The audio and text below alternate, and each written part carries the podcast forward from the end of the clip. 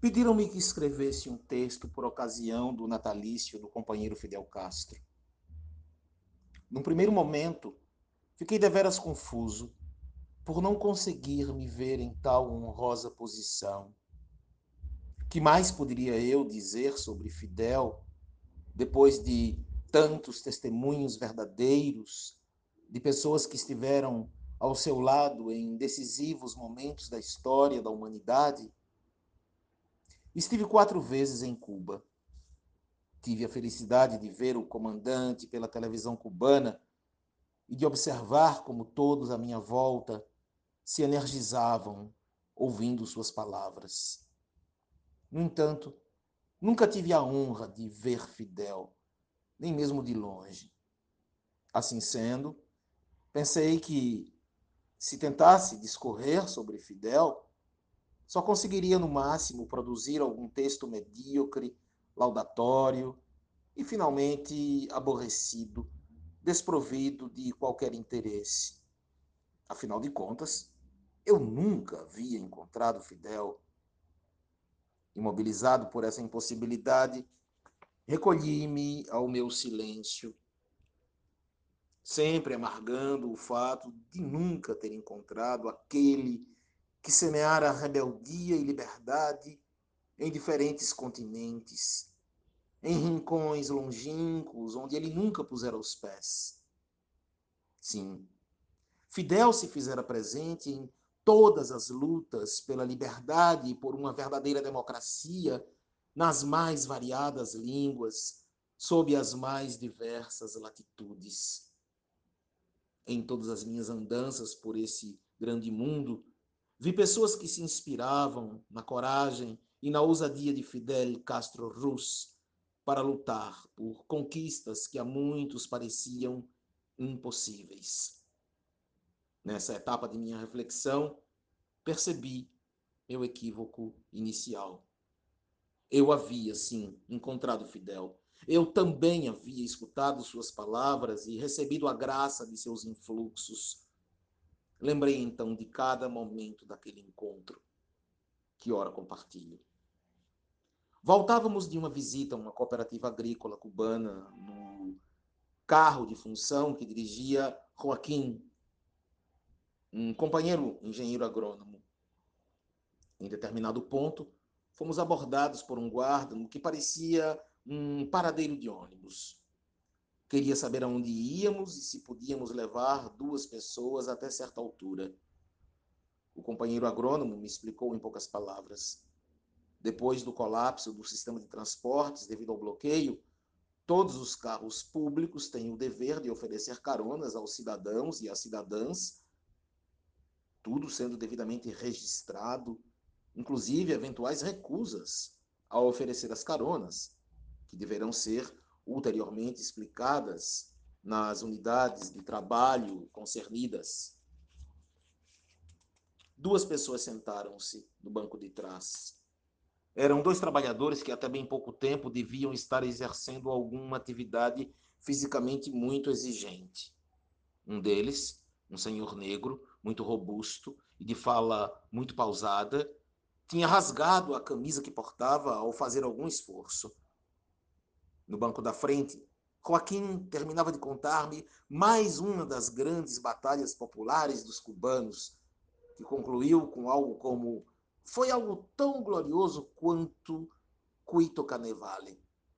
Ao que respondi, ignorando ainda a comoção que causaria: Cuito Canevale? O que foi isso? As pessoas se entreolharam.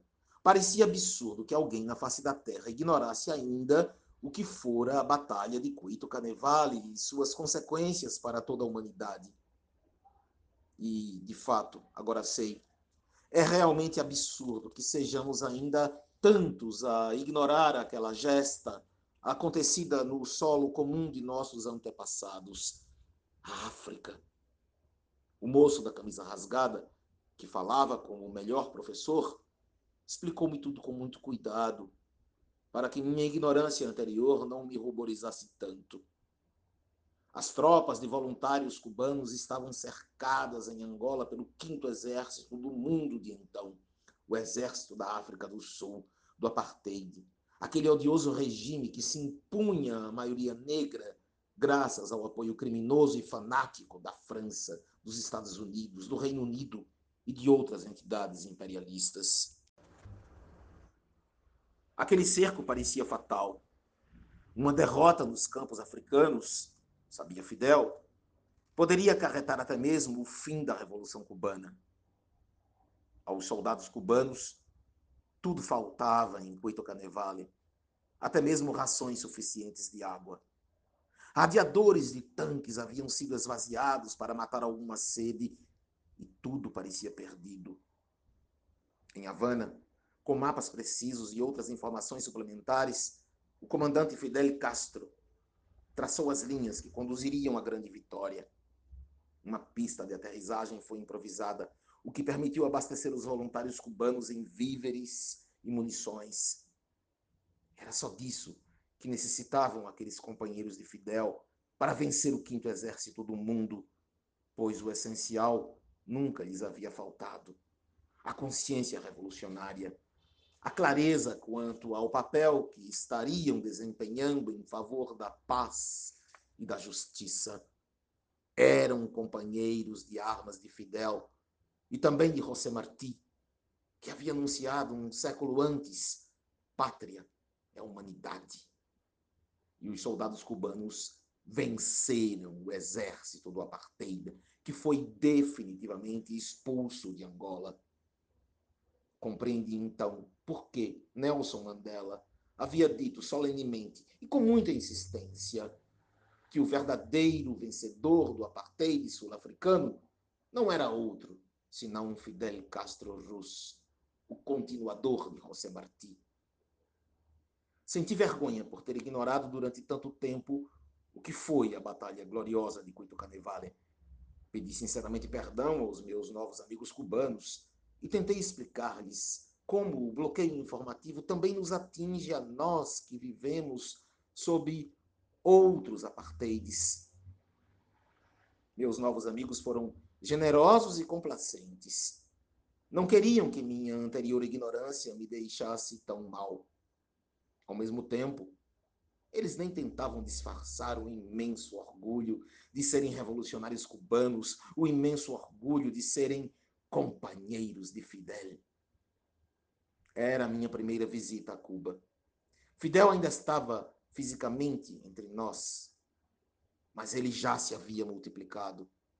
Naquele momento, Fidel já era milhões.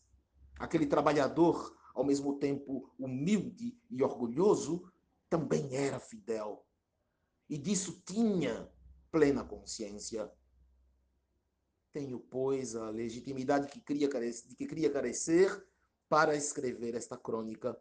Eu estive com Fidel, conversei com ele, apertei-lhe a mão. Era um canavieiro negro e robusto, de menos de 40 anos, havia rasgado uma camisa ao fazer um esforço físico e continuava sua labuta. Aquele homem, que ninguém duvide, era o próprio Fidel.